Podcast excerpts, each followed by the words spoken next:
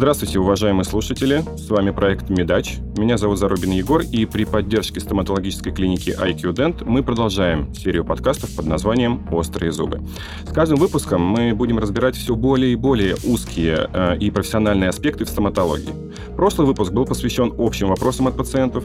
Сегодня же мы поговорим об эстетических работах, о чистке, об отбеливании, выравнивании, винирах и о других нюансах красивой улыбки. Как известно, первое впечатление нельзя произвести дважды, а широкая улыбка – это лучшее начало диалога и залог расположения собеседника к себе. Конечно, вопрос расположения собеседника к себе выходит за рамки нашего подкаста, а вот как сделать улыбку неотразимой, чтобы не стесняться улыбаться широко, нам подскажут наши сегодняшние гости Юлия и Сусанна Островские. Здравствуйте. Здравствуйте. Здравствуйте. А, прежде чем говорить о таком сложном понятии, как красивая улыбка, хотелось бы непосредственно узнать о вас. Скажите, пожалуйста, когда вот вы поняли, что вы хотите стать стоматологом? Наверное, в детстве. В детстве. А вы? А, ну, я не могу сказать, что стоматологом я хотела быть в детстве, а, так как у меня оба родителя врачи, но не стоматологи. Угу. То стоматология, наверное, ко мне пришла уже в более осознанном возрасте и достаточно поздно я бы так сказала. К ней я шла долго. А вот понятие поздно это сколько лет, если не секрет?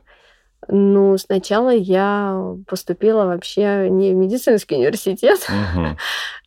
Начала учиться, проучилась несколько лет, поняла, что это не мое, и все-таки ушла, подготовилась и поступила уже в медицинский университет а вот чтобы не сказать поздно, что человек выбрал такую специальность, в частности, в медицине, как думаете, какой возраст самый оптимальный, чтобы вот прийти, вот решить и э, получить успех в этом всем? А, именно для учебы? Именно для учебы, наверное, врачом, скорее, стоматологом. Вот как, э, какой возраст вот вовремя решил, если так можно сказать? Мне кажется, ну, у кого как. Если человек созрел э, до принятия решения, там, не знаю, в 17 лет, и он уже понимает, что он хочет быть врачом, угу. стоматологом, ну, вперед. Ну, понятно. А кто-то вот позже просто. От желания да. самого человека, да. от его взглядов. Хорошо. А если не секрет, какой институт вы закончили, именно стоматологический, медицинский? А, я закончила Московский государственный медико-стоматологический угу. университет имени Евдокимова. Угу. В народе третий мед. А вы, Юлия? Нижегородскую медицинскую академию, сейчас она ПИМУ. ПИМУ. Очень э, интересно. Скажите, отличается ли образование э, в регионах стоматологическое от московских? Я думаю, вы наверняка встречаетесь э, с какими-то курсами или, может быть, с преподавателями из Москвы. Есть разница прямо вот между этими? Знаете, тема образования базового, медицинского угу. на сегодняшний день это вообще отдельная тема. Угу. А для меня она такая больная, так скажем, потому что я несколько лет проработала в ПИМУ, в Нижегородской медицинской академии, в качестве преподавателя, ассистента кафедры. И я видела, как этот процесс строился изнутри, и, так, и все, что с ним связано.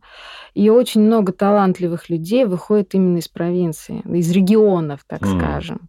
Нисколько не хуже образование московское – и другой страны. Ой, и других регионов страны. Ну, мы знаем, да, что Москва и Россия это не совсем одно и то же. Ну ладно, это как бы немножко выходим за рамки. То есть, получается, вы после института а, остались на кафедре в рамках преподавателя. Да. А вы работали параллельно? А, да, конечно. В частной клинике? Нет, я работала при кафедре в клинике. Угу, угу. Да. Сусанна, а вы?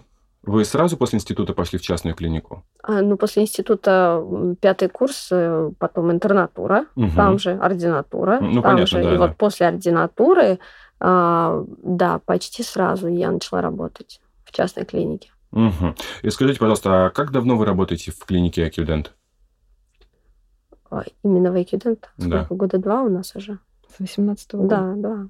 А это клиника, да, с, да. с 18 -го года угу. работает? Сама клиника. Угу. Хорошо. А, вот смотрите, а, когда я готовился к этому подкасту, я подумал о том, что, а, по идее, среднестатистический человек должен и начинать, и заканчивать свой день с чистки зубов. Вообще, ну, по идее, как, как рекомендуют врачи. А скажите, пожалуйста, а зачем вообще это нужно делать? Чистить зубы? Да, да. Ну, как бы, прежде чем говорить о нюансах чистки зубов, я подумал о том, а вообще зачем это делается? Для профилактики заболеваний пародонта в частности, угу. для профилактики кариеса и всех остальных проблем, которые могут возникнуть в полости рта. Угу. Но ведь есть э, такая группа людей, которые не чистят зубы э, и э, не являются постоянными клиентами у стоматологов. Есть. Мгм. Ну хорошо, вот давайте возьмем просто п- процесс чистки зубов. Человек чистит зубы. Что в этот момент происходит? Что он счищает с них? Он убирает налет. А, Зубную бляшку он мгм. убирает. а налет это, подскажите, это бактерии, грязь? Да, да, да, Ага. да. Это бактерии, продукты жизнедеятельности, остатки пищи, то, что вы там ели Мгм. И вот эти вот дня. э, Да. вещи могут привести к дальнейшему развитию различных Да, процессов, например, да, воспалительных, каких-то да. кариес Создать субстрат для жизнедеятельности микроорганизмов, которые у нас есть в полости рта и так. Это Мгм. некая большая такая коммунальная квартира, да. И мы живем всегда так, в таком добром соседстве. Микроорганизм и, макро, и макроорганизм. В какой-то момент может наступить, что макроорганизм теряет свою защиту, там защитные факторы снижаются, и мы уже не можем адекватно реагировать на своих соседей, на микроорганизмы. Мгм. Ну или микроорганизмы становятся более агрессивными, Да, да? менять свои свойства. Ага, хорошо. А подскажите, вот в идеале сколько раз в день нужно чистить зубы? В идеале два раза в день, но сейчас есть рекомендации, что можно а, чистить один раз в день и обязательно на ночь, Мгм. а второй раз, ну, в течение дня, когда вам удобно. То есть на ночь вообще. Я, я слышал, конечно, об обратном. А Скажите, эти рекомендации, это откуда они исходят? Это наши отечественные или Нет, это это всемирные? международные рекомендации. Почему Мгм. на ночь? Мгм, да, почему не Все с утра, логично, например? все логично, потому что ночью у нас снижается скорость выделения слюны. М, И нет достаточного омовения Мгм. ниш экологических в полости рта. Нет достаточной оксигенации, а в условиях сухости патологические процессы развиваются лучше. мгм. То есть, если мы берем, что человек может чистить зубы только один раз в день, ну, допустим, не выработал привычку, то это Ну, вечером перед сном. Да. И вы сказали, что второй желательно в течение дня. Второй желательно утром, но можно в течение дня. То есть это не такое-то жесткое правило. Скажите, пожалуйста, а если все же человек может чистить зубы э, вот э, только утром, или, например, если человек э, чистит два раза в день, утром и вечером, то вот когда он чистит зубы утром, это нужно делать до завтрака или после него? Ну, логичнее это делать после завтрака. Мгм. То есть вы встаете, прополоскали рот, например, водой, позавтракали, после завтрака вы чистите зубы, проводите все гигиенические процедуры, я про полость рта сейчас Мгм. говорю. После этого идете в по своим Ну, то есть делам. все равно желательно прополоскать полость рта после того, как мы проснулись. Ну, логичнее как-то комфортнее. Мгм. Я понял. Хорошо, спасибо. А чем вообще лучше чистить зубы? Зубной щеткой. Да, это, это я понимаю, конечно, да. Но ведь есть, э, ну, если так отстраняться от вопроса зубных щеток, есть же различные национальные там традиции, там веточкой определенных деревьев некоторые А. чистят. Ну, это так, это больше... Забрус еще. А, Ну, понятное дело, что зубными щетками, но вот э, хотелось бы уточнить, что их огромное количество. То есть есть обычные механические зубные щетки, которые все рекомендуют. Есть электрические. Мануальные? Есть мануальные различные зубные щетки, есть электрические, есть какие-то ультразвуковые щетки. Вот а, что лучше, что хуже, почему? Вот э, подскажите, пожалуйста. А здесь уже вопрос не про то, что лучше, хуже, а то, чем вы умеете Мгм. и что вам ближе по, по духу, так скажем. Есть мануальные щетки, мы ими чистили очень давно, да, там с незапамятных времен. Есть определенные техники чистки зубов. Главное правильно чистить, правильной техникой. Мгм. А, использовать те средства гигиены, которые вам рекомендует стоматолог для очистки межзубных промежутков. Мгм. Это очень важно в гигиене. А мануальные зубные щетки и электрические зубные щетки, в принципе, дают м, ну, похожий результат, эффективность, да, но это при условии м, обучения в клинике людей. Мгм. То есть в идеале человеку каждому нужно посетить стоматолога и попросить его научить его правильно Да, чистить зубы. да, Нельзя но- просто купить щетку электрическую, Нет, поводить и все будет Потому хорошо. что техника чистки мануальной зубной щеткой и электрической, это, как говорится, две большие разницы. Мгм. Мгм. Чистить надо по-разному, мануальной и электрической зубной щеткой. К сожалению, да, мы записываем сейчас аудиоподкаст, мы не можем приложить видео, ролик какой-то, как чистить зубы, поэтому, наверное, все-таки нужно порекомендовать просто всем посетить стоматолога своего Да. и, соответственно, спросить его, как это делать. А, хорошо, а что вы можете сказать про ультразвуковые щетки? Про ультразвуковые щетки, что я могу сказать, что они есть Мгм. на рынке, да, а, что они по цене отличаются от мануальных зубных щеток. И я хочу сказать, что ультразвуковые современные зубные щетки сейчас работают не просто ультразвук, да, который Мгм. вот этим пьезокристаллом Ну да, разбивают вырабатывается, камни. Вырабатывается слово, Мгм. потеряла. Вырабатывается, да. А еще и плюс звуковые колебания. Потому что без механики, без механических колебаний эффективность ультразвуковой щетки снижается. Мгм. И сильно. Мгм. Хорошо. Вот смотрите, есть зубные щетки в супермаркете за 30 рублей мануальные. Есть мануальные зубные щетки в аптеке, в стоматологических клиниках, ну, там, условно, за 500 рублей. Мгм. Есть ли большая разница между ними? Разница есть. Мгм. То есть э, это рисунок э, самой щетки, да, материал, из которых Да, э, изготавливается. во-первых, это щетина. Мгм. Щетина, м, потому что щетки, которые, например, от известных производителей, ну хотя бы Colgate тот же взять, Мгм. да, потому что проводятся некие разработки. И формы щетины, пос- э, кустопосадка, это всегда на самом деле был такой предмет научных споров. Мгм. Как лучше сделать зубную щетку, как лучше рассадить эти кустики, сколько в этот кустик посадить щетинок, чтобы щетка давала максимально такой хороший результат. А щетки производителей швейцарских, я, я не, уж не буду говорить название, да, но просто мы с ними работаем, и они мне нравятся под тем, что они вкладываются в исследование своей продукции, и, а, исходя из исследований, они ее модернизируют. А щетки, которые, ну, 30 рублей, соответственно, там будут использоваться дешевые материалы, и вы можете элементарно нанести себе травму, а не, не пользу. Почему щетки отличаются да, по цене? А, Про щетину Юля сказала.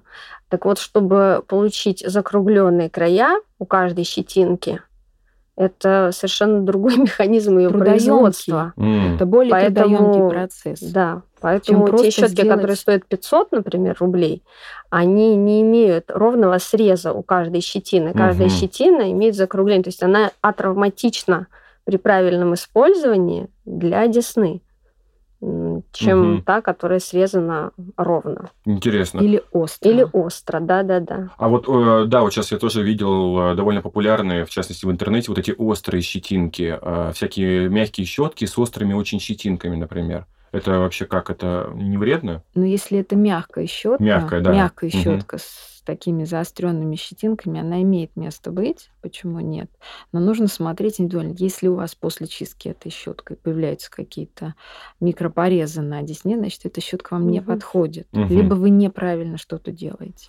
А, Вот если мы, допустим, возьмем условного человека, который чистит зубы, э, у него, соответственно, появляется выбор, что ему купить: твердую щетку, средней жесткости и мягкую щетку. Допустим, у него не появляется кровоточивость десен при использовании каждого э, вида этих щеток. Что ему лучше использовать?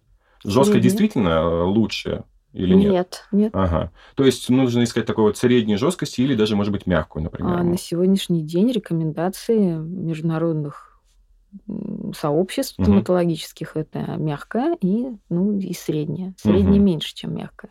Мгм.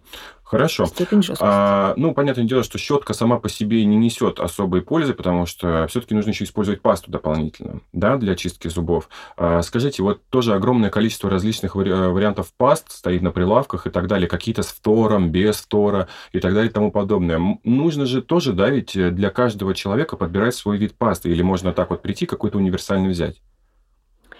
Ну, про пасты есть э, доказанные э, такие работы с доказанной эффективностью о том, что пасты на самом деле не несут такой большой смысловой нагрузки, которую мы хотим Мгм. придать, что важна больше техника чистки зубов. Мгм.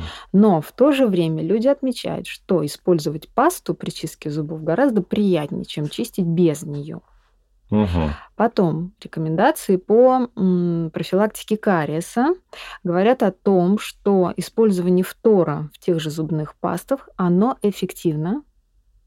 А, в концентрации для взрослых это где-то 1450-1500 ppm. Мгм. Ну, я так полагаю, вот эти данные, они написаны на, па- на пастах, Да. и то есть как бы человек не может, да, наверное, ошибиться с дозировкой. Все-таки, наверное, производители это все решают. Очень интересно, особенно вот факт про то, что паста не столько нужна на самом деле. Хорошо, а допустим, э, некоторые еще рекомендуют использовать ополаскиватели для полости рта. Это тоже как бы не совсем доказанная их эффективность, или это уже более лечебный момент, нежели профилактический? Ополаскиватели, если они содержат антисептические антисептические средства, в том, ну, вот хлоргексидин, цетилперидин, они несут лечебный эффект. Мгм. Соответственно, раз лечебный эффект, у него должна быть дози- должно быть дозированное воздействие, а не вот что полоскать постоянно. А Ополаскивателей сейчас очень много, и главный упор, э, чтобы я рекомендовала пациентам использовать не спиртовые ополаскиватели. А они без до сих пор спирта. есть на спирту? Они есть еще, бывают. И поэтому обязательно без спирта. Мгм.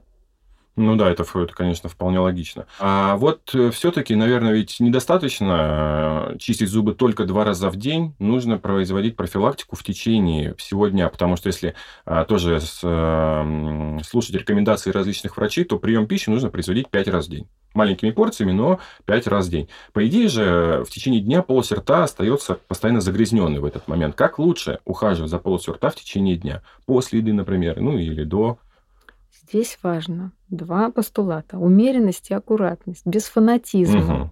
Не надо носить с собой, с собой зубную щетку, но если у вас будет зубной ёршик с собой, это будет очень хорошо. Зубной это ёршик. Зубной ёршик, он на межзуб- межзубной ёршик, которым можно проводить профила- э, очистку межзубных промежутков. И прополоскать рот водой хотя бы, освободить таких от крупных участков пищи после еды. А потом надо помнить о том, для таких фанатов чистить зубы после каждого приема пищи, да, кислотный клиренс. Есть такая вещь в полости рта, длится от 2 до 13 минут по различным исследованиям. То есть у нас естественные процессы реминер- деминерализации сменяются реминерализацией. И раньше говорили о том, что если мы бежим чистить зубы сразу после еды, мы увеличиваем ам, эрозивную, такой эрозивный износ эмали. Мы увеличиваем себе же. Да? Мгм. То есть в тот момент, когда эмаль уязвлена, мы ее еще и тут почистить решили. Добиваем. Да. В общем, этого делать не надо.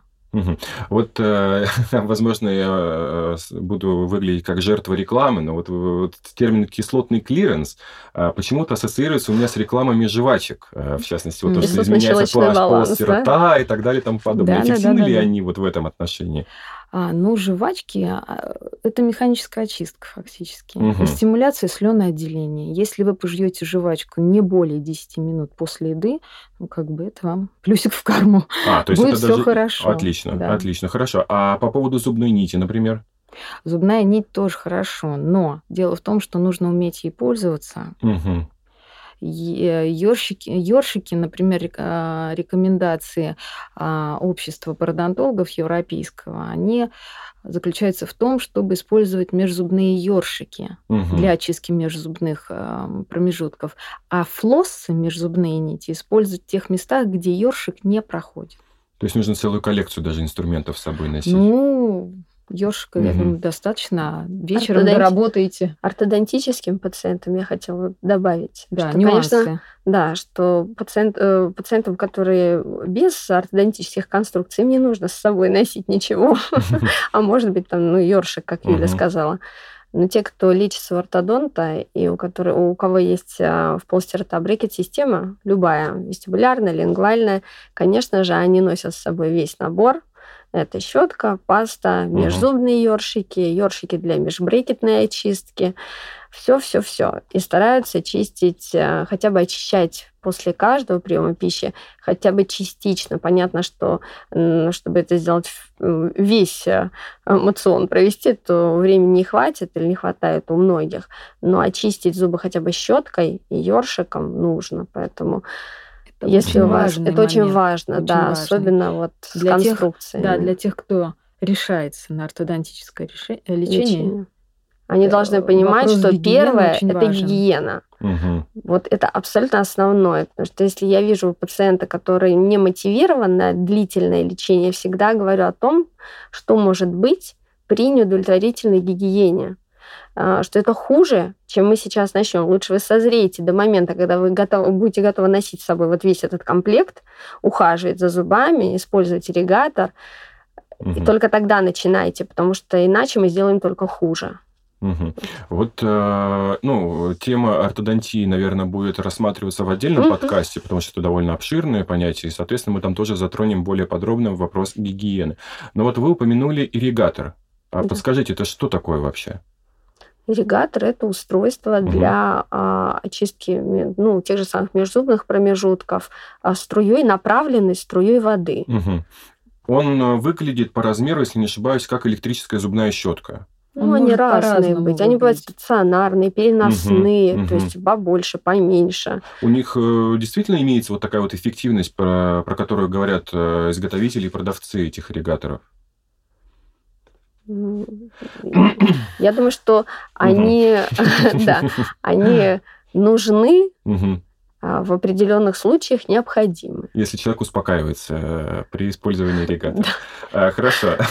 Но вообще, я думаю, что он, наверное, полезен, если мы будем э, рассматривать его с точки зрения ухода после еды. Да, например, человек поел, вместо того, чтобы пополоскать рот самостоятельно, он может воспользоваться, например, ирригатором. Ну, если у него есть, например, переносной ирригатор угу. или есть вообще доступ к ирригатору, то почему бы нет? При заболеваниях пародонта можно использовать, угу. при наличии а, ортопедических, ортодонтических да, конструкций в полости рта можно его использовать. Но он не заменяет зубную щетку. Ни в коем случае. Ну да, мы поняли, что зубная щетка это основа, прям основа угу. всей профилактики полости рта. Ну так, просто между нами говоря, у меня подруга, она ей подарили ирригатор, и она фанатела с этим ирригатором, она постоянно чуть ли не с ним ходит, довольно счастливая. Я думаю, это, наверное, самый главный результат использования ирригатора. Как в одной работе написали, ирригатор это позитивный тренд в уходе за зубами. Да? да, это действительно, наверное, так. Но вот если же все же человек не может самостоятельно производить грамотную чистку, ну, не может два раза в день чистить, не может э, или не хочет скорее, да, Вот это верно, да, я только хотела сказать, скорее не хочет. рта после еды, у него все равно будет накапливаться и зубной налет, образовываться камни, может быть, он еще имеет вредные привычки в виде курения, он кофеман, например. А может ли он, допустим, получить помощь такой вроде профессиональной чистки у стоматолога? То есть приходить там раз какое-то количество времени, счищать все, что у него накапливается, и дальше жить вот такой беззаботной, а, не особо гигиеничной жизнью. Нет. Нет, то есть обязательно нужно проводить соответствующий уход. Индивидуальная гигиена, собственная гигиена угу. это область ответственности пациента. Хорошо, но ведь а, есть же предрасположенности к различным а, состояниям. Ну вот, например, я, а, ну если говорить лично про меня, я ухаживаю за полостью рта, я а, чищу зубы два раза в день, прополаскиваю рот после еды, но я курильщик у меня накапливаются зубные камни. Вот я периодически хожу э, на профессиональную чистку, и опять-таки тоже это вызывает довольно много вопросов. Как часто это можно делать? Э, какой вред это несет? Ну, для эмали, например, для состояния полости рта. Вот можете, пожалуйста, раскрыть вот этот момент профессиональной чистки? Ну, профилактические осмотры, даже согласно нашему приказу, который вступил в силу с июля прошлого угу. года, профилактические осмотры нужно проводить два раза в год. Угу. Есть один раз в 6 месяцев. Вы приходите на контрольный осмотр. И отсюда уже решается да, объем вмешательств. Угу. При здоровой полости рта два раза в год осмотр и профилактическая чистка, этого будет достаточно. Если же есть а, какая-то патология в полости рта, угу. а, то это решается в индивидуальном порядке, потому что если вот вы курильщик говорите, угу. да, и у вас накапливается налет, то ваш доктор отслеживает, как часто скорость образования налета и, наверное, говорит вам, что вам нужно прийти там в следующий раз через три месяца там, или через четыре угу. чтобы посмотреть. А вот если я, допустим, буду проводить вот эту профессиональную чистку четыре раза в год, э, ну, то есть каждые три месяца, то есть, если не ошибаюсь, то вообще чистка делается с помощью ультразвуковых э, методик различных. Камни разбиваются ультразвуком, а потом используется airflow, так называемая методика. Ну, на самом деле, по международному протоколу, GBT-протокол, которому мы придерживаемся в, нашем, в нашей клинике, мы сначала используем Airflow, угу. вернее, мы сначала э, беседуем с пациентом, окрашиваем, да, и обучаем его чистке, показываем ему те места, которые он не прочищает, и э, усовершенствуем его навыки. Потом мы проводим Airflow, угу.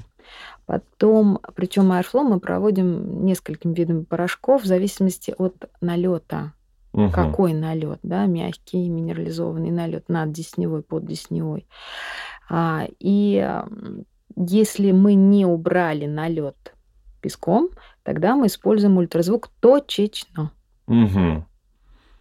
То есть немножко даже наоборот. Вот э, опять-таки про меня говоря, когда ходил к стоматологу, было ровно наоборот. Сначала использовали ультразвуковой, а затем уже Airflow. А подскажите, Airflow – это подача порошка, да, Да, специально вот под под высоким давлением, напором. да. То есть он счищает вот как раз налет. Да, там еще вода для охлаждения. Мгм.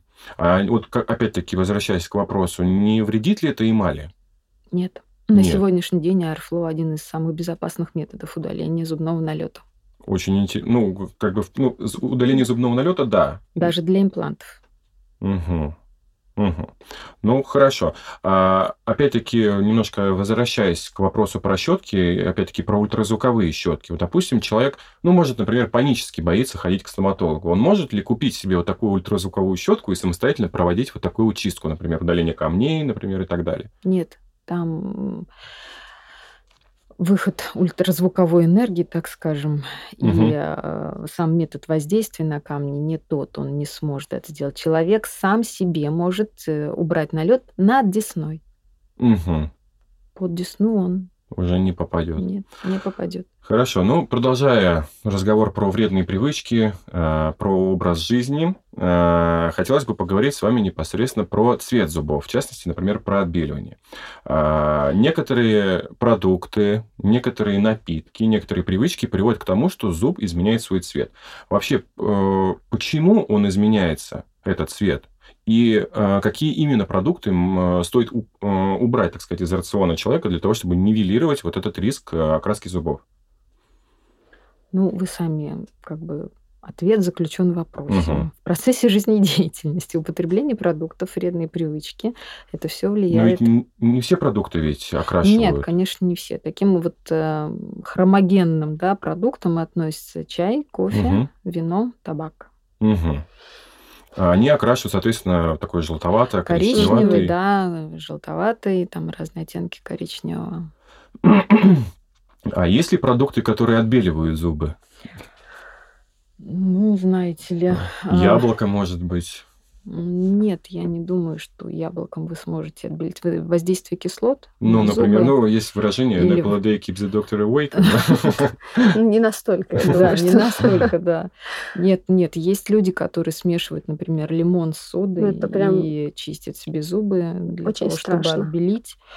Но если это разовая акция, это еще можно пережить. Но это если это на постоянной основе. Мгм. Ну да, звучит довольно как-то агрессивно на самом деле. Мгм. А, ну хорошо, все же тогда, если говорим, будем говорить с вами про профессиональное отбеливание, то какие вообще методики существуют?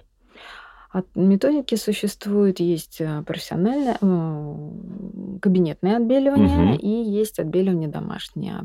Кабинетное отбеливание, офисное отбеливание, Мгм. так будет лучше звучать, з- э, разделяется на ламповое, Мгм. да, которое используется, лампа там, например, Zoom самый такой на слуху, да, и а, безламповое химическое отбеливание. Суть процедуры в том, что на зубы наносится специальный раствор, и в другом, и в другом, и в том, и в другом случае. И в первом случае он как бы активируется светом лампы, соответственно, процесс идет быстрее. И если вы хотите отбелить быстро, то это в лампу. Мгм. А если вы обладаете временем, как бы такой постепенный результат, то это химическое отбеливание, безламповое отбеливание. И здесь цена ну, как бы вопроса самой процедуры и временной фактор. То есть как вам надо, быстро или не быстро. И домашнее отбеливание, это используются капы, как стандартные капы, так и индивидуальные капы, которые делаются, вот, не снимаются слепки, Мгм. и делаются капы под вас, и используется специальный раствор, который вы носите дома там определенные промежутки времени. Мгм. А вот все-таки про временной промежуток, то есть, получается, лампа от химического отбеливания отличается только ценой. Ну, фактически, да, потому что эффективность, ну, ф- эффективность в отбеливании что? Получение результата, да, Да. что у вас, например, был цвет там А4, там стал А2, например. А, фактически одинаково. И мы в своей клинике решили, что мы будем использовать не ламповое отбеливание. Мгм. Только хи- химическое. Да, А все ли вот эти методики повреждают эмаль или наоборот, э, все ли они абсолютно безопасны для зубов? для зубов они безопасны. Мгм. Для зубов безопасно. Единственное, что это может быть а, повреждение десны там, в ходе процедуры слизистой. Но есть изоляция. Угу. Угу. А, ну, получается, бояться не надо. Получается, сама суть отбеливания в том, что удаляется пигмент, да, который накапливается в зубах. То есть, по сути, это не происходит стирание эмали как таковой механическое. Нет. Ага, то есть именно точечное воздействие на этот пигмент. Да. Может быть, такой глупый, конечно, вопрос, но а есть ли подкрашивание какое-то зубов? Подкрашивание? Да, да, ну это просто так я... Э, в ходе отбеливания? Ну вот как один из вариантов отбеливания. Вот, например, я просто помню тоже, где-то видел, не помню, как опять доказательно, не доказательно, а, продавались различные такие средства для нанесения непосредственно на зубы, как отбеливающий эффект. Кисточки колы? Вот э, не... Как закрашивать? Ну, как она выглядит как кисточка, на ней как будто такой раствор, и ее якобы надо наносить на зубы. Она якобы приводит к отбеливанию. Но эта тема, насколько я знаю, продержалась очень недолго. Угу. Ну вот я поэтому просто какие-то моменты у меня всплывают в памяти, что вот я встречал, какие вообще методики. Но отбеливание раньше проводили в салонах красоты. Угу. И в торговых центрах были такие яйца отбеливания. А, они да, я помню, кстати, есть. Э, до сих пор они да. остались. Это, это, это э, офисное или... Это, знаете, это даже не знаю, какое слово здесь да, применить. Да, подобрать. Да, да. Хорошо. А, то есть вот домашнее отбеливание, вы сказали, человек надевает капу со специальным раствором. Да. А, но, если не ошибаюсь, есть различные отбеливающие пасты. Они эффективные? Как поддерживающее отбеливание. Ага. То есть, если вы сделали отбеливание, и, и зубная паста отбеливающая, она будет поддерживать результат. Угу. А каков механизм этой поддержки? А, пасты содержат пероксид карбамида. Mm, он растворяет э, пигменты, да, которые... он делает угу. его невидимым. Угу. А, хорошо. И еще тоже вот опять-таки залезая в чертоги памяти, были такие зубные порошки тоже отбеливающие. Зубные порошки, да, были. Но зубные порошки имеют высокий индекс абразивности. Угу. Ну, например, если паста для чувствительных зубов имеет индекс абразивности 50, то у зубного порошка это 200. Угу. если зубной порошок использовать, то мы фактически будем, ну вот, знаете, раньше есть такая картинка, когда коньком лед в близком угу. приближении, угу. да, ну вот примерно такой же эффект будет от угу. зубного порошка. То есть он будет стирать именно вот эту эмаль, да. и как раз-таки э, зуб... Можно сказать, что зубные порошки это вредно. Это будет стираемость, да. То есть угу. если вы им один раз это сделали, да, ну это не ужас-ужас. А не, если ну, вы понятно. это используете на постоянной основе, то да, вы можете сделать себе эрозию и сделать повышенную чувствительность эмали. Угу. Это очень, конечно, интересный момент отбеливания. Я даже, я что, раз да. мы эту тему за, затронули, угу. да, это клинические случаи из практики, да, когда только тема отбеливания стала входить на рынок, появились зубные пасты, а, содобикарбонат с крупными частицами, угу. и как раз там был именно абразивный эффект, не химический, где пероксид карбамида и перекись водорода в больших, ну, угу. в довольно больших концентрациях, а именно содобикарбонат. И у меня была одна пациентка, которая решила отбелить зубы вот этой пастой, и у нее на центральных резцах были такие очень прекрасные эрозии, которые пришлось убирать, ну, как бы композитным материалом восстанавливать. Ужас, она, видимо, очень, наверное, хотела она отбелить. Жестко и... отбеливалась перестаралась. А, ну, допустим, человек решается, например, ну, допустим, человек деловой, у него нет времени проводить химическое отбеливание, он соглашается на офисное, например. Как э, часто можно делать офисное отбеливание? Ну, то есть человек, например, фанатеет по белоснежной улыбке, хочет, чтобы прямо чуть ли не, допустим, каждый месяц я буду ходить и отбеливать, отбеливать зубы. Mm-hmm. Это чревато чем-то? Нет, э, каждый месяц э, отбеливать не нужно. Вот такое, mm-hmm. так, такое воздействие на зубы не нужно. Здесь нужно смотреть просто в динамике, потому что отбеливание такая процедура ну, обратимая, да, угу. и это нужно смотреть в динамике. Это индивидуально. Угу. Если человек будет, например, есть же схема, что отбеливается человек в офисе, да, потом назначается там домашнее отбеливание, да, как поддерживающее, и затем он переходит на отбеливающую пасту. И то есть эффект вот этой белизны зубов его можно сохранить довольно долго судя по вашему профессиональному опыту, когда человек приходит на офисное отбеливание, ну, допустим, он имеет вредные привычки, у него, понятное дело, что это все индивидуально, но вот в среднем, как э, часто человек к вам потом приходит на повторное отбеливание? Сколько проходит времени? Год? Полгода? Ну, 4 месяца, наверное, 4-5 месяцев. Мгм. То есть в среднем два раза в год происходит... Ну, Это э, мы вот про злобные привычки и так далее. Да, имея злобные привычки, конечно же. Мгм. Ну, два раза в год это довольно часто на самом деле. Это вот вместе с профосмотром можно, да, совмещать, например, Да, профессиональную чистку и отбеливание. А, хорошо, но если, допустим, человек не хочет ничего делать, не ухаживать за зубами, не делать отбеливание, он хочет просто прикрыть зубы, например, красивой улыбкой, то есть, ну, грубо говоря, наложить. Есть такой термин, э, называется виниры. Мгм. Вот э, подскажите, пожалуйста, что это такое, и может ли это быть панацеей для таких вот ленивых людей? Ну, я думаю, Нет. что нет. Однозначно нет. а что это Конечно, вообще нет. такое? Это Виниры Да. это ортопедические конструкции, такие микропротезы, можно сказать, Мгм. да, а, которые покрывают а, вестибулярную поверхность зуба, фронтальную, соответственно, скрывают дефекты незначительные, например, дефекты цвета зуба или формы зуба, Мгм. небольших сколов. То есть закрыть все винирами и продолжать не чистить зубы, ну, как бы не получится Мгм. потому что за ними тоже нужно ухаживать.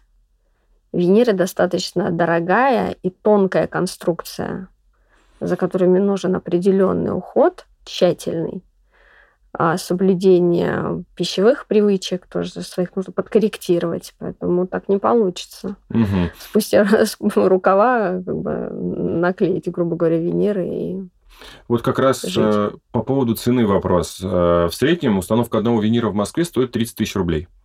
А если мы будем говорить про западных врачей, то цены нередко превышают десятки тысяч долларов за один винир. А вообще, чем обусловлена такая цена? А, Ну, цена обусловлена чаще всего квалификацией врача, Мгм. его мануальными Техника. навыками и хорошим техником. Потому что это очень тонкая работа. Это такой вид искусства, виниры. Не Мгм. все умеют их делать. И делать так, чтобы а, на выходе, когда человек улыбается, ему сказали, какая у вас красивая улыбка, а не какие у вас красивые виниры. Да, Это кстати. большая разница, потому что сделать виниры незаметными, с полупрозрачным краем, с правильной цветопередачей, может не каждый техник, и отпрепарировать и подготовить зуб может не каждый ортопед. Поэтому- Чтобы они вписались в ваш образ, Да, под Мгм. ваш не выбивались. М, То есть это такая прям действительно Это тонкая работа. Это очень тонкая Очень работа. интересно. А вообще из чего они изготавливаются? Но это кера... Они бывают композитные, Мгм. бывают керамические а, То есть виниры. Да, и тут еще зависит от того, какая керамика используется.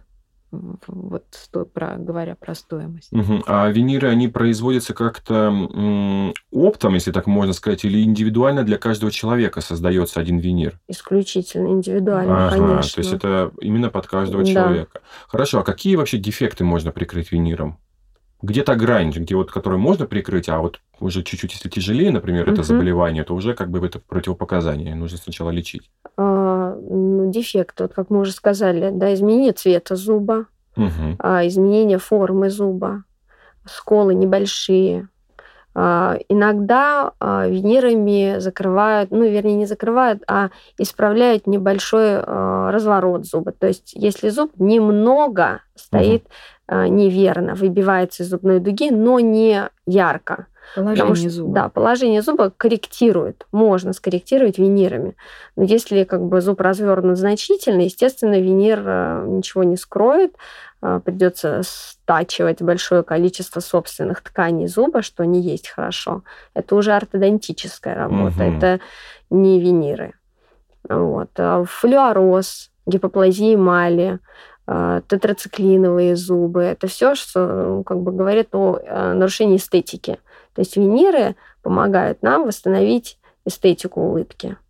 Мгм. Вот э, так вот про флюороз очень интересно. Э, допустим, у человека флюороз. По идее, ему можно наложи- э, наклеить винир, да? Или вы сейчас только что сказали про противопоказания? Нет, можно. Можно флюороз. Но ведь, по идее, это же, э, допустим, если человек не будет э, прекращать поступление фтора в организм, например, э, под виниром не будет изменяться зуб? Вы имеете в виду, если он уедет оттуда, где, Где, он живет? да, где пьет эту воду. Ну, допустим, он пьют. вернется обратно с виниром. например, будет пить ту воду, то не будет ли изменяться зуб под этим виниром, что приведет, допустим, к дефекту этого винира, что он, допустим, отклеится, если так можно сказать? Ну, так А, скажем, флюороз, он либо есть, либо нет. Да, он как бы он уже есть. Мгм. А, И по- здесь мы уже лечим винирами, мы закрываем уже проблему, то есть вот то, что уже случилось. И, как правило, если есть флюороз, то человек об этом уже узнает, Мгм. когда ставится диагноз, и проводится корректировка того, что он ест, того, что он пьет. Мгм. И, как правило, люди всегда ценят то, за что они отдают много денег. А, понятно. Да. Учитывая цены на виниры, Да, наверное, да, да, да. То есть он подумает о том, какую воду, какую пищу он И принимает. что делать дальше? Хорошо. А как подготавливаются вообще зубы перед накладыванием виниров? А, Ну, это больше ортопедический вопрос такой. Я бы хотела, чтобы вы адресовали уже А, прям ортопеду. мгм. Но если в общем говорить, да, то а, виниры, м, они же разные бывают. Бывают а, на рефракторе виниры, бывают прессованные, а, керамика прессованная, имею в виду. И снятие тканей тканей. зубы, она тоже разная. То есть на рефракторе это очень тонкие виниры, они от а, 0,1 до 0,2, Четырех, да, кажется, двух. да, миллиметров. То есть под них почти никогда либо не снимают, либо проводится очень тонкая обработка. А под э, керамические виниры э, чуть более утолщенные от 0, от 0,3 до 0,5, да, Мгм. Там э, снимается тонкая, опять-таки, поверхность эмали, либо не снимается вообще, в зависимости от ситуации. Иногда снимают только определенные участки зуба, не полностью всю поверхность Мгм. обрабатывают. А, Снимаются слепки, изготавливается восковая модель. А, по восковой модели, соответственно, делается примерка, Пациенту А, показывают, пациент как, как показывает, будет выглядеть. фиксируют, Мгм. чтобы пациент посмотрел, подходит ли ему эта форма, а, походил с этой формой, потом пришел, и после этого начинается уже изготовление виниров. То есть человек должен Мгм. посмотреть, как ему с а, новой формой зуба. С так называемым временным, да, виниром, да, наверное. да, да. Мгм. Допустим, вот такой вот э, вопрос. Э, Какие отдаленные прогнозы на установку винира? Сколько он держится? Э, Как часто нужно посещать стоматолога, чтобы проверять состояние винира? И какие-то вот э, процедуры, которые идут со временем у человека. Нужно там, не знаю, э, подкрашивать, отбеливать виниры, например. Нет, они их подкрашивать и отбеливать не нужно, а, но ухаживать за ними, посещать стоматолога, а, я думаю, что вот стандартно, как а, Также два раза в год. Мгм. Единственное, при, как вы говорите, да, отдаленные результаты. Все пациенты разные. Есть пациенты бруксисты. Мгм. Это такой сложные пациенты для лечения винирами. Кстати, это противопок... одно из Да, противопоказаний. потому что Мгм. они их Виниром. могут скалывать, сбивать эти тоненькие микропротезы. Да? А, Есть пациенты, которые не, как бы не следуют предписаниям врача и все-таки продолжают там откусывать какую-то грубую, очень твердую пищу а, именно теми зубами, на которых установлены виниры. Это тоже противопоказание. То есть а, срок годности, дол- долгожительства виниров в полости рта зависит еще напрямую и от самого человека. Ну да, это понятно. Но вот в среднем, вот, допустим, 10 лет стоит винир, 20 лет, если человек ухаживает, например. Если да. ухаживать, да, Да. может Мгм, поставить. мгм. А потом нужно, если что, делать Ну, повторную. А это уже исходя Это из иск- да, А. клиническая ситуация, которая есть на данный момент. Мгм, Хорошо. А, Ну, это может быть даже опять такой вопрос оф топ Интересно, вот вы сказали отличную фразу, на самом деле, про то, что какая у вас красивая улыбка, а не про то, какие у вас красивые виниры. Вот вы Да. как профессионалы-стоматологи, когда человек улыбается, допустим, вы общаетесь, вы, а, ну, допустим, каков при- приблизительно опять процент людей, в которых вы замечаете виниры, а у которых вы не замечаете их? Вот Да. вы как-то не задумывались об этом, не Это, считали это приблизительно? опять-таки, мне кажется, от качества выполненной Да, это работы понятно, но ведь. А наверняка нередко люди потом вам как-то ну, в ходе общения говорят, что вот у меня стоят виниры. Вот, вот как часто вы не попадали, например, не, не узнавали виниры? И вот, или А, наоборот, как часто вы у- у- Если это композитные виниры, очень Мгм. легко их узнать, конечно. Они прям потому что- бросаются в глаза. Ну, Нет, Часто- ну, Или обычно, нет, обычный только. человек может не, ну как бы обычно можно может и не не узнать. Но Потому что бывают работы разные, и ты как специалист смотришь и думаешь, да. как это можно сделать или как это можно Мгм. носить. А человеку удобно, он радуется, и как бы его все устраивает. Ну, это самое главное, наверное. Ну, чаще всего композитные виниры, они направлены на то, что человек получает вау-эффект вот прямо здесь, сейчас, в кресле. То есть он пришел с проблемой, да. а, прямым методом ему сделали композитные виниры, все, человек счастлив, ему хорошо. Тут же а, прям на месте. Да, да, это прямой метод. Быть. Это как прямой метод, да. который ага. исключает лабораторию. Например. Да, они дешевле, чем керамические виниры значительно, но м, качество совершенно иное, и э, стойкость материала тоже другая. Плюс ко всему э, реставрации таких виниров ой, сложны. И не все их делают э, хорошо. Чтобы угу. поддержать композитный винир в э, достаточно хорошем хотя, виде. Да, хотя хочу сказать, что у нас ну, в стране, да, и в Москве, и не только в Москве, угу. существуют специалисты, которые очень здорово делают. Да, конечно. Реставрации, композитные Это реставрации, мы про реставрации говорим. Это, да. конечно, совершенно другое. Которые ничуть Это искусство. Нет, которые ничуть не уступают винирам. Нет, не уступают, вот. да. Винирам имеем в виду керамическим. Да, да, да. Потому что композитные реставрации хорошие, их, э, ну, иногда даже незаметно, что это композитная реставрация. Они выглядит эстетичнее. А это очень тоже тонкая угу. работа. Чем протез. Да, а композитный винир, мы говорим про то, когда человек пришел, ему просто на свой зуб сверху вот нанесли полностью композит, засветили, и как бы такой зуб гладенький, без прозрачного, угу. полупрозрачного режущего края, такой как э, Дирол. беленькая подушечка дирол или орбит, да, то есть это прям всегда видно очень. Они ну, не очень эстетичны. Мягко угу. говоря. Ну, наверное, да, не выделяются среди общей да, всей улыбки. Да. Это, да, наверное, слишком хорошо, и это, это очень сильно бросается в глаза. Но я так понимаю, что виниры это больше про один зуб, да, идет речь. То есть э, прикрывается какой-то один или иногда целую улыбку создают винирную. Ну, как голливудская улыбка от пятого до пятого. Угу.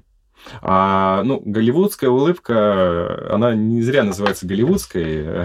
потому что все-таки люди, именно актеры, которые очень часто улыбаются. А вот к вам на прием приходят люди, они зачастую а, прикрывают один какой-то зуб, или тоже бывают такие случаи, когда говорят, что я хочу вот э, голливудскую винир, э, винирную улыбку? По-разному. Конечно. А, ну хорошо, а вот вы порекомендуете, ну то есть человеку наклеить виниры, допустим, пост... ну, я не знаю, кстати, термин наклеить, он уместен вообще? Ну, Или фиксировать. Фиксировать. Как угодно. Угу. А, вы больше посоветуете ему вот длительный путь лечения выравнивания улыбки, например, и восстановления э, состояния зубов? Или если человек очень хочет, ну, как бы опять-таки по ситуации, по клинической картине. Угу. вот мы говорили только что, да, что чем а, можно, грубо говоря, что можно закрыть виниром. Угу. То есть если а, изменен прикус, если зубы имеют достаточно сильную ротацию, если мы видим стираемость и какие-то уже патологии, окклюзии, угу. то закрывай винирами или не закрывай, проблемы не исчезнет. Он будет сбивать виниры, скалывать их. А, зуб, а, если он развернут и спилен под винир, а это уже когда зуб развернут и спилен, он же не винир, а как полукоронка выглядит, то распределение жевательной функции на данный конкретный зуб идет уже неверное. Угу. Поэтому нет, если есть проблема, то нужно сначала решить ее, а потом только заняться эстетической составляющей. Угу. А, ну вот, как вы сказали, очень важным для долгосрочности виниров является правильный прикус. Да. Вот мы как раз наконец, наверное, нашей сегодняшней встречи оставили очень такую обширную, интересную тему, а именно выравнивание зубов. Интересует очень такой вопрос, почему у некоторых людей искривляются зубы? А, почему они искривляются? Ну, вот понимаете, если мы говорим про то, что зубы меняют свое положение в ходе прорезывания, угу. а именно это чаще всего называют да, искривлением зубов, то они начинают свой путь вот там еще в детстве. А, говорить четко про взрослого человека невозможно, потому что это уже результат. Угу. А вот почему они меняют свое положение? Я очень всегда хочу, чтобы меня услышали пациенты в этом вопросе и смотрели на своих детей. Потому что проблему всегда легче решить, когда она только зарождается. Предупредить. И вот предупредить, действительно. Потому что если родители не смотрят в полость рта ребенка, и не приводит э, к врачу-ортодонту на осмотр, мы можем не заметить этой проблемы, например, той же самой узкой челюсти. Угу. Когда ребенок худенький, узенький, астеничный, с узкой челюстью, но он растет. Он, у него не только руки, ноги растут, но и зубочистная система тоже. Поэтому если ребенка вовремя привести, мы можем его рост направить туда, куда нужно нам челюсть Правильно на расширение, чтобы потом постоянным зубам было место, куда прорезаться, понимаете? Угу. А, и не было проблем в будущем. То есть главное это вот уйти в детство и посмотреть туда. Плюс ко всему, почему зубы а, искривляются, да, как говорят, а, это вредные привычки в детстве. А, начиная с сосания пальца, mm. когда еще ребенок совсем маленький. Дальше то, что родители могут и не замечать, это подсасывание нижней губы. Кажется, это что-то такое вроде бы ничего страшного, ну подсасывает и подсасывает. Подсасывание щеки но они ведут к очень сложным аномалиям, даже скелетным, когда mm. ребенок, подсасывая губу, тормозит развитие нижней челюсти и получает э, нижнюю микрогнатию, да, и дистальный прикус. Либо присасывая щеку, с одной стороны, он получает перекрестный прикус и уплощение. Mm-hmm. А, плюс ко всему еще, кстати, важное нарушение пищевой эволюции ребенка, когда родители не отслеживает этап э, перехода пюрированной пищи, мягкой, фарша и так угу. далее, в более твердую, потому что э, очень часто бывают дети на приеме, которые уже ну, знаю, лет 7, 8, 9, а они привыкли, что им все режут кусочками, откусывать они не хотят. То есть нет нагрузки на зубочелюстную систему. А, кость не получает информацию о том, что сменился режим питания – мне нужно вырасти, челюсть подрасти должна, изменить форму, чтобы выпустить постоянные зубы. То есть обязательно нужен прием твердой пищи, волокнистой, грубый в рационе, чтобы стимулировать рост. Стимулируем рост, получаем меньше проблем с неправильным прорезыванием зубов. Угу. Что еще влияет на неправильное прорезание? Это заболевание лор органов у ребенка. Угу. Когда ребенок не дышит полноценно носом, у него всегда полуоткрыт рот, а, язык занимает э, положение нижнее, э, на нижней челюсти, а не наверху. Соответственно, получается, знаете, такое, говорят, аденоидное лицо, когда ребенка вытягивается угу. нижняя часть, становится готическое, очень высокое небо и очень узкая челюсть. В такую челюсть ну, невозможно нормально поместить все постоянные зубы. То есть э, очень много проблем, которые, на которые нужно обращать внимание именно в детстве. Угу. Слабость круговой мышцы рта, когда ребенок тоже постоянно с открытым ртом. Это тоже есть определенные упражнения. Нужно привести ребенка, чтобы ортодонт научил этим упражнениям и потом как бы уже решить эту проблему. То есть нередко именно искривление зубов является следствием какой-либо другой болезни. Обязательно. Но это следствие, конечно, угу. следствие того, что нет места. Зубам угу. нет места. А есть ли наследственная предрасположенность к кривым зубам? А, есть. Я, э, знаете, даже не то, что а, предрасположенность к, кривым зубам, сколько к предрасположенность к типу роста. То угу. есть все люди имеют разный тип роста горизонтальный, вертикальный, кто-то долихоцефалический, да, кто-то брахицефалы. То есть если мама, э, например, сама э, долихоцефалическая, она видит, что она узенькая, худенькая, угу. то она должна иметь в виду, что ребенка надо показывать рано, что может быть то же самое. То есть она может наследовать тип роста, и, соответственно, нарушение прорезывания. Угу только вот тип роста можно наследовать. Сами зубы даже у той же астеничной девочки, которую привели вовремя, и мы помогли челюсти вырастить так, как нам нужно, не в конусообразную, например, в параболическую, и у нее поместились все зубы к 12-13 годам, то есть о какой наследственности тогда можно говорить? Если Ну да. все сделано вовремя, то все будет хорошо. Ну, то есть, все-таки, чтобы предотвратить, наверное, искривление зубов у человека во взрослом периоде, нужно не столько родителям смотреть, наверное, даже на ребенка своего, сколько на самого себя, Абсолютно возможно, да, чтобы предполагать, что в дальнейшем э, появятся вот Да. такие вот а, проблемы. А, Но я как понял из вашего высказывания, что возраст, когда устанавливаются брекеты, в частности, исправляются кривые зубы, не имеет значения. А, Или я- все-таки в детстве гораздо э, лучше как-то поддается это все? Ну, смотрите, ортодонтическое лечение, оно же проводится разными методиками. Мгм. Это не только брекет-система, это те же самые лайнеры или миофункциональная ортодонтия, которая очень популярна у детей, и она дает шикарные результаты. А, Несъемные аппараты. То есть это не обязательно брекеты. Ребенка э, желательно показывать в возрасте где-то 4-5 лет. Ну, где-то 4 года это прям вот оптимально, потому что мы Первое можем... да, Да, просто показать ортодонту, потому что в 4 года мы можем видеть все последствия вредной привычки. Иногда родители, если видят, что ребенок сосет палец, и уже 2 года, ему 3, он не прекращает, они, слава богу, приходят к ортодонту, и мы просто заменяем ту же самую соску, которую ребенок продолжает сосать, на такой же ортодонтический аппарат, только который ставит челюсть в нужное положение. Ребенок продолжает его сосать, а, потому что это очень сильный рефлекс, его невозможно сразу раз и выключить. Он продолжает сосать этот аппарат, только уже во благо нам фактически. То есть он делает то, что нужно ортодонт. Выращивает челюсть, ставит ее в нужное положение. Ого. То есть, э, если рано показать ребенка, мы можем э, ну, как бы начать лечение раньше, чем э, потом разгребать эти проблемы. Да? А, В 7 лет уже ребенок может э, носить несъемные аппараты, если, опять-таки, у нас есть дефицит места, они очень хорошо работают.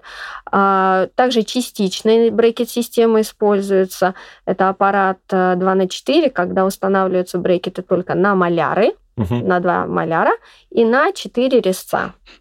Мгм. Они ставятся где-то на полгода для решения конкретной проблемы. Это не полноценная брекет-система. Это чтобы решить проблему здесь и сейчас Мгм. и подготовить зубной ряд для других постоянных зубов, которые будут прорезываться в полость рта.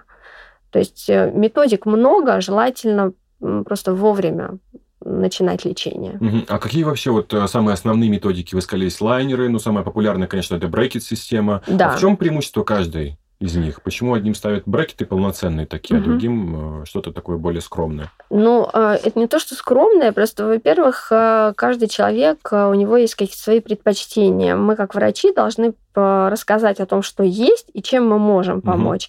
А, Существует невидимая ортодонтия, это система элайнеров. Она сейчас набирает очень высокие обороты.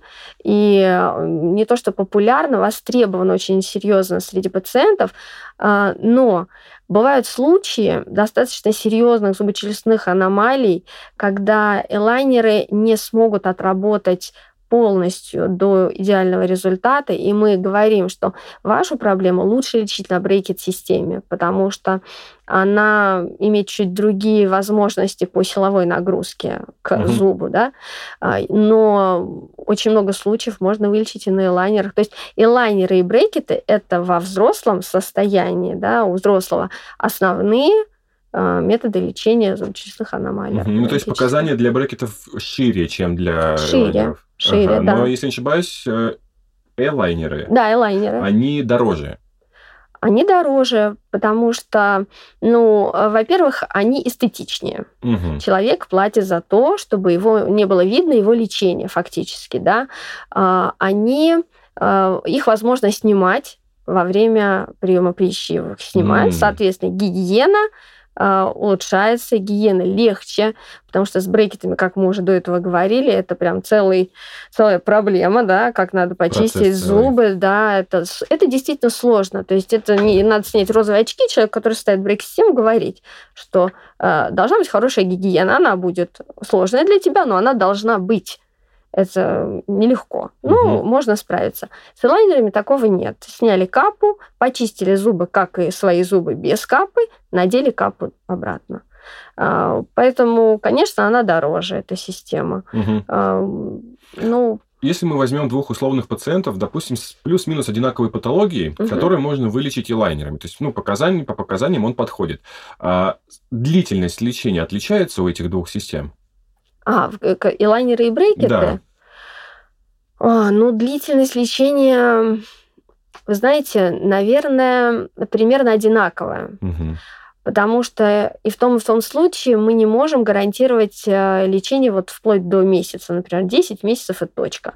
Потому что движение зуба у каждого человека, оно разное. То есть направ... Направ... мы даем силу, а как отреагирует зуб, это уже индивидуальная угу. особенность. У кого-то перемещение идет очень легко, у кого-то достаточно сложно, длительно. Поэтому, в принципе, они не сильно разнятся. Лечение на брекетах и лайнерах нельзя сказать, что сильно различается. На брекетах просто можно это сделать быстрее за счет того, что э, мы можем дать чуть большую силу там, где нам нужно. Мы можем дополнительно а, работать с мини-винтами ортодонтическими. Это такая хорошая опора для угу. передвижения зубов. Поэтому брекеты просто чуть-чуть могут сработать быстрее. А для вас, как для стоматолога, что предпочтительнее, что проще? Каких пациентов легче вести, вот с брекетами или с елайнерами? Ну, вот я даже не знаю, как сказать проще. А, например, везде свои особенности. Угу. Нельзя сказать, что с лайнерами пациента легко вести. А, там те же самые замки, также отслеживаешь, плюс ко всему лечение на лайнерах, ты планируешь от и до последней капы прямо в самом начале. То есть ты в начале должен понимать, какой будет финал. А на брекет-системе диагностический этап подразумевает под собой это. Мы также все просчитываем, планируем, но там есть дополнительные инструменты, которые мы можем использовать в ходе лечения и тем самым ускорить э, например, получение угу. результата. А на элайнерах так невозможно. Мы уже отпечатали капы, и вот их сколько есть, столько есть. Сказать, что э, сложнее, быстрее прием идет, конечно, с пациентами с элайнерами. Выдали капы, проверили замки, угу. проверили, как фиксируется э, капа, и отправили. С брекетами, конечно, дольше прием. Вот в этом разница. Угу. А вы еще упомянули какой-то особый метод выравнивания зубов у детей. Мио, простите. Миофункциональные? Да. да. Что это такое? Расскажите, пожалуйста. А, это такие аппараты. Они бывают силиконовые. Угу. Есть силиконовые внутри с каркасом, ну, для более взрослых детей. Это аппарат, направленный на правильное распределение э, мышечной нагрузки. Потому что когда ребенок растет, у него растет не только челюсть, угу. но и мышцы, и язык должны занимать правильное э, положение и быть в правильном тонусе. А вот э, миофункциональные тренеры, да, так называемые, они помогают ребенку, грубо говоря, натренировать мышцу и язык находиться там и в том тонусе, угу. Как нужно. Потому что расслабленная мышца круговая ведет к открытому прикусу. А, гипотонус языка тоже ведет к раскрытию прикуса и к тому, что передние зубы будут в протрузии, ну, это как бы направлены вперед. Ну, к наружу. Да-да-да. Угу. А, то есть э, у ребенка главное это мышечный каркас. Угу. Щеки, губы, язык, все должно быть в правильном тонусе. Вот э, тренеру он помогает вы, поставить зубные ряды верхние и нижние в правильное соотношение, фиксирует их в этом правильном соотношении, и при этом еще напрягаются нужные мышцы. Угу. Какой возраст является пограничным для э, вот этой методики? Когда уже поздно использовать? Поздно, ну, уже где-то к 12 годам уже все. То есть к 12 годам да. уже полностью вырабатывается да. вот эта привычка положения языка, да. мышц, челюсти. Да. Угу, спасибо. А что такое алмазная ортодонтия? Алмазная ортодонтия – это такой больше сленг э, врачебный, угу. который подразумевает под собой э, замену ви, виниры вместо брекетов, вот можно сказать так. А почему она называется алмазной тогда? Ну, я, я до сих пор не знаю, почему именно алмазная, но это когда есть проблема с неправильным положением зубов, например, да, и человек не хочет проводить ортодонтическое лечение. Ну, конечно, в этом случае нужно объяснить, можно ли провести вот эту самую угу, алмазную ортодонтию угу. здесь, или она будет неэффективна. Если же это небольшой разворот зуба, да, или нескольких зубов, то, конечно, можно винирами восстановить э, красивый зубной ряд.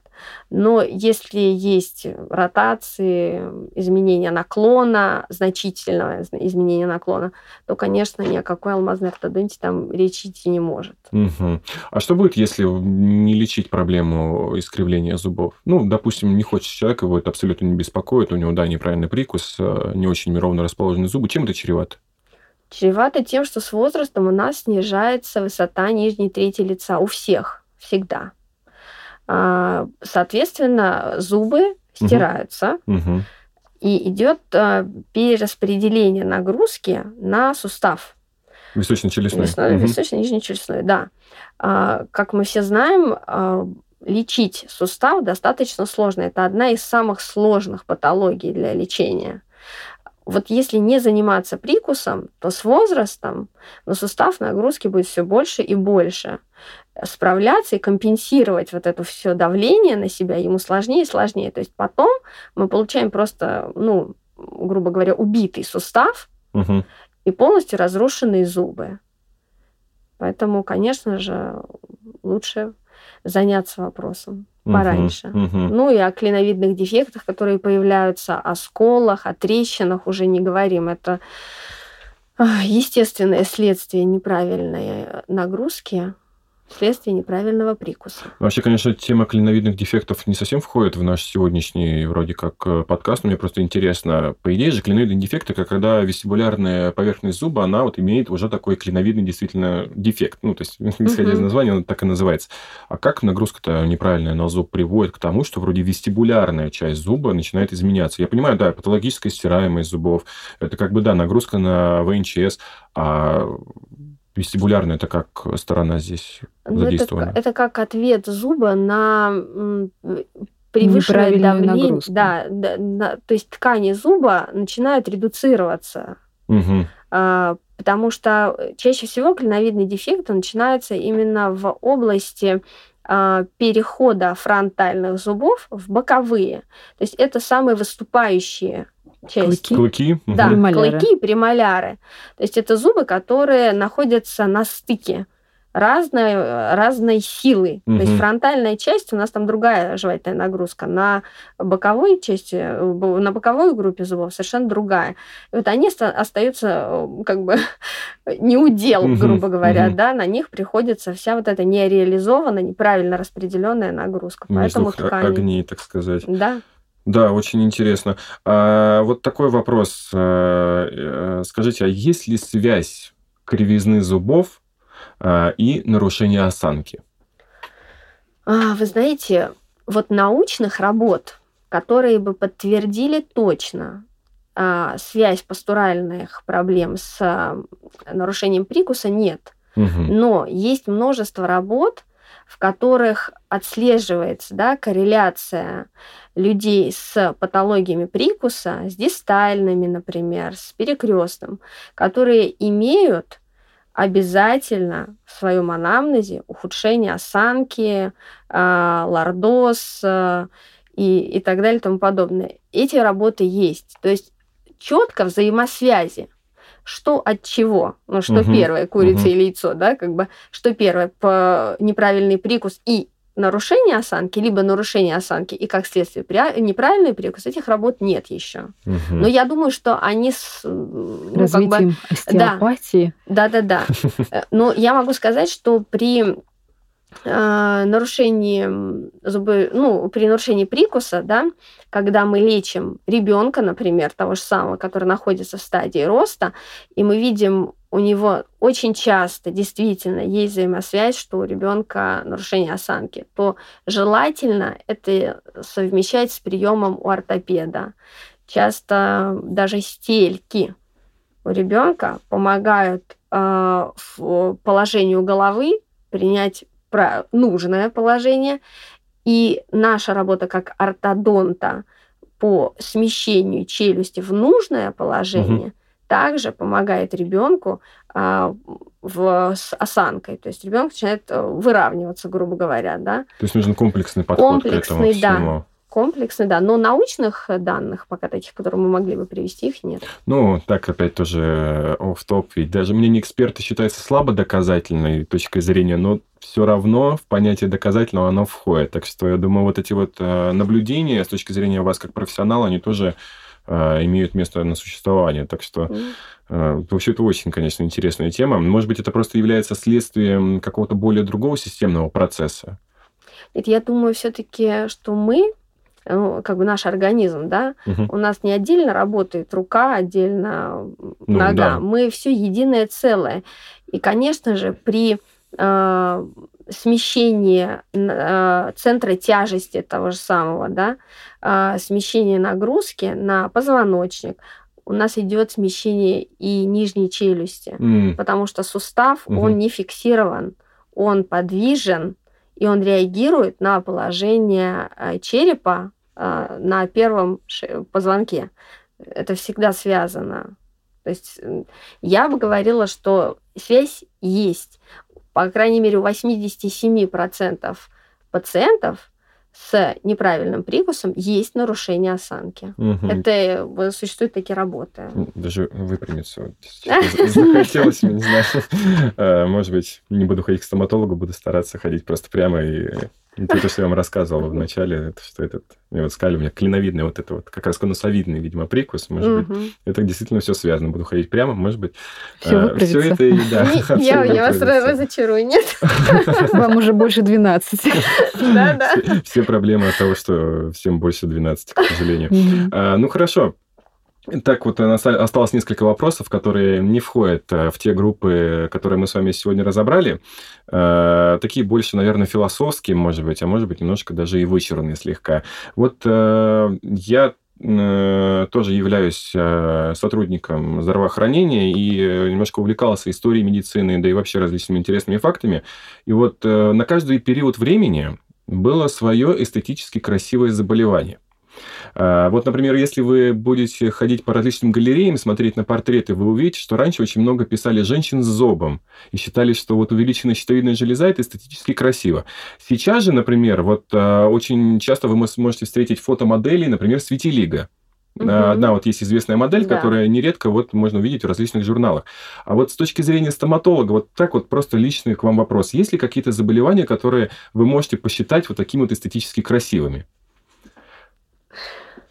Мне на ум приходит только одно – макрохиелиты. Макрохиелиты? А можете э, рассказать, э, что, почему, как они выглядят? Ну, это увеличение губ, угу. большие губы. Ну, как э, пример такой, наверное, ну, Анджелина Джоли. Угу. Такая форма губ, она не часто встречается, угу. так скажем. Но когда они есть большие губы, да, и причем они когда равномерные, верхняя и нижняя губа, и такие при, ну, пухлые губы угу. с ярко выраженной дугой Купидона, они смотрятся красиво. Угу. Хотя у нее архитектоника у губы такова нижняя, что там залом на трещину. Угу. наверное, она все-таки у нее это есть, имеет место быть трещины нижней губы. Угу. Вот. Ну, я не могу сказать, что у нее это прям вот патология, патология, но это вот то, что пришло в голову. Угу. А у вас? Сусанна? Я соглашусь с Юлей в этом вопросе, потому что я даже не могу вот э, со стоматологической точки зрения представить что-то еще. Раньше вообще-то и женщины с косоглазием считались, э, извините ну, вообще, меня, да, разные особенными, были. да, и красивыми. Там слегка. Поэтому... Ну, каждому свое, конечно. Ну вот, э, не знаю, просто про себя говоря, вот мы сегодня затронули клиновидные дефекты, я просто неоднократно видел э, на фотографиях в интернете, и мне кажется, что довольно очень красивое заболевание. Они так симметрично, такие вот изъязвления на поверхности вестибулярных зубов. Ну, как по мне кажется, Они приносят столько неудобств своим владельцам. Конечно, да. я думаю, что Анджелина Джоли тоже немножко не рада. Да, да, немножко ей э, проблематично с большими губами. Хорошо, спасибо. И вот э, такой еще один э, необычный вопрос. Не знал, куда его классифицировать. Довольно часто можно встретить известных звезд, особенно музыкальной эстрады, в частности, которые имплантируют, опять-таки, не знаю, можно это так сказать или нет, бриллианты, например, в свои зубы. А, скажите, пожалуйста, были ли у вас э, в России э, такой опыт? Встречались ли вы с такими людьми? Чем это чревато? А, как это можно осуществить? И дорого ли это? Ну и вот хочется узнать вот про этот вопрос поподробнее. Ну, мне кажется, бриллиант прям в зуб вживлять. А я, честно говоря, не знаю да, вообще. Потому что вижу... часто делают такие Скайсы. накладки. Это типа винира, а, нет, да, нет, с бриллиантовым? Мы говорим про то, что наклеивают. Да, наклеивают... есть скайсы, да, украшения на угу. зубы, да, такие блестящие. Ну, кому-то хочется такой добавить блеск. Угу. Там отбелили зубы, и добавить хочется фишечку. еще добавить блеска, да, и какой-то скайс. Но раньше это, ну, где-то, наверное, сколько? Лет пять назад, наверное, это было прямо очень популярно. Сейчас Мне уже не даже, так. Даже больше, еще да? раньше, да. Да, может, даже больше. Сейчас это не так популярно. Сейчас больше ратуют за естественность есть. То есть, если раньше золотые зубы вот тоже да. было модно, да. национальное наше достояние. Да, да, да. Зубы. У нас обычно дефект же принято прятать, а мы вот выставляли золотые зубы. Это был как признак благосостояния человека. Могу ага. себе позволить. Да, такие. А реального золота делали, да? Да, да. Нет, ну там были примеси, конечно, но золото там было, да, действительно. Потому что были зубы с покрытием под золото, а бывали, бывали реально золотые зубы. И причем рэперы же этим до сих вот, пор грешат. Вот я про то их, да. Да, это, есть. это накладки. Это да. такие накладки на зубы, и в это золото... С теми же бриллиантами. Э, да, вживляют бриллианты, но это все можно снять. Вот, то да, они... накладки э, в каком э, в духе капы, то есть Конечно, они просто надевают да, ее. Да, они надевают от клыка до клыка ага. и потом снимают. То есть ага. они их не препарируют э, навсегда под Потому бриллианты. Иметь говоря. бриллиант в полости рта – это чревато, знаете, чем? Потерей бриллианта. Ну да. Ну, вот. да. И главный риском его не найти совсем. Да, да. Но я думаю, что такие вещи делают люди, которые не боятся потерять бриллиант потом в, ну, в процессах жевания или в других каких-либо жизненных ситуациях. Но его сложно укрепить в зуб. Да. Ага, ну, скорее, как раз это вот именно накладки какие-то, то есть да. именно Там, по крайней мере, модель... прогнозируемая фиксация, то есть, ну, как-то можно закрепить. Но это все вот Э, ради фуфан, как говорится. Ну, понятное да? дело, да, что это не лечебная манипуляция. Нет, совсем. А, вот э, если не секрет, когда вы последний раз делали ли вообще установку золотых зубов? Вот, или, может быть, коллеги ваши рассказывали, что вот это, это сейчас вообще как бы часто встречаемая ситуация, или это уже далекое прошлое? Мне кажется, сейчас уже не часто встречаемая. Нет, есть золотые вкладки, это пломбы. Другое. Золото просто очень хороший материал развальцовывается очень хорошо. Золотые пломбы? Да, да. золотые пломбы есть, золотые вкладки, угу. это есть. Но чтобы поставить золотой мостовидный протез, или единичную коронку. Да, угу. это вот я уже, кажется, давно не Да, это я давно не слышала. Золотые пломбы это очень интересно на самом деле. Это, конечно, тоже выходит за рамки сегодняшней встречи, это куда-то дальше там в лечение. В ортопедию. Да, в ортопедию. Угу. Я, честно говоря, впервые это слышу про золотые пломбы. Он прям действительно золото, золото да? блестит, то есть человек открывает рот, да? у него там пломба, и она золотая. Да. Удивительно, на самом деле удивительно. А, хорошо, спасибо вам большое а, за эту чудесную беседу познавательную. А, Просто стоит, наверное, подвести итоги, заключение всего того, что мы сказали. Первое, наверное, стоит чистить зубы щеткой, чистить их правильно и два раза в день. Да? Угу. А, Не менее двух минут не менее двух минут. Но я думаю, что э, стоматолог каждого человека должен провести все-таки вот индивидуальное обучение своего клиента. То Обязательно. Каждый да. слушатель Это вот, э, идеальная должен... картина мира была бы, ага. если стоматолог обучал, и человек обучался, и применял. потом применял угу. это главное. Мы бы избежали угу. очень многих проблем. Да. Ага, то есть э, два раза в день чистим, профилактика в течение дня после еды прополоскать рот, не фанатеть, или, например, ёршик. Отбеливание да. не вредное можно, офисное, в частности, для тех, у кого нет времени. А, виниры не панацея. Не панацея. И нет. выравнивание лучше а, начинать с детства. А, следить. Следить да, за искривлением следить, зубов да. в детство. Спасибо вам еще раз большое. Спасибо а, вам. До Спасибо новых встреч. Вам. Всего доброго. До новых встреч.